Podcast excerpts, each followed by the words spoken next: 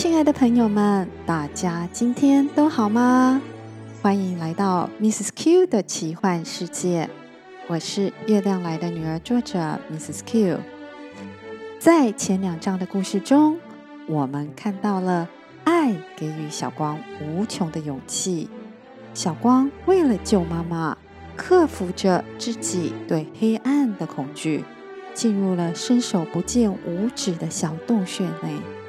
见到了珍珠小女孩，进而拿到了可医治百病的神奇珍珠，而救了妈妈。小光虽已进入了魔法世界，但她每天还是跟一般小女孩一样，白天去上学，放学后跟邻居小朋友们一起玩游戏，或在家里看卡通。她家虽不富裕。但却充满着满满的爱。小光每天都很快乐的在这小渔村生活着。在接下来的故事中，小光即将面临到一个个成长的考验，及看到别于渔村下的生活。这个新年，小光八岁了。小光兴奋的期待新年的来到，因为可以穿新衣。又有鸡腿可以吃，但就在寒假过年前，渔村突然来了一群陌生人，而且居然偷偷的来在小光的学校里。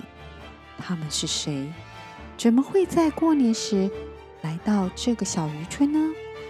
小雨跟小光来到学校，躲在教室外的他们偷偷的观察教室内的人们，突然。他们张大了眼，他们看到了什么呢？小光不懂，为什么老师说他不能当小鸟？为什么同学们取笑他，还叫他笨鸟？沮丧的他站在家门口，一脸不平的望着天空。让我们来看看妈妈玉环如何帮助失望又难过的小光。找到答案，重拾笑脸。各位朋友，请记得每个星期五要来准时收听《月亮来的女儿》光的诞生。如果大家喜欢这个故事的话，也欢迎把它分享出去。